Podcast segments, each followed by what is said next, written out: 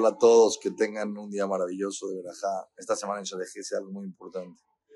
¿Cuál es el portón para entrar a una conexión con Hashem y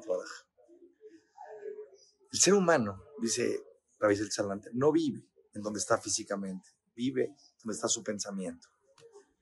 Dice, la, dice el, el alele, del ale decimos, o de la Hashem, vamos a agradecerle a Hashem, de Hashem este es el portón para entrar cerca de Akadosh Baruch. Todos en la vida, todos en la vida, todos los seres humanos, sin excepción, tienen mucho lo que agradecer y mucho lo que quieren, lo que desean. La pregunta es, ¿en dónde está tu mente? La pregunta es, ¿qué tienes tú en este momento en tu vida? ¿Pensamientos de todo lo que te falta? ¿O estás concentrado en todo lo que sí tienes? Y un cambio de pensamiento muy chiquito te puede entrar a un portón que es el portón de Hashem.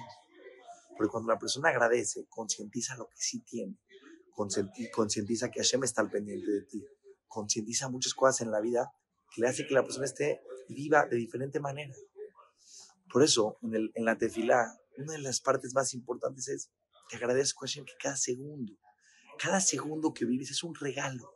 El ser humano de repente da todo por hecho, está pensando en 20 años después, está pensando en un mundo que no sabe qué va a pasar, incierto.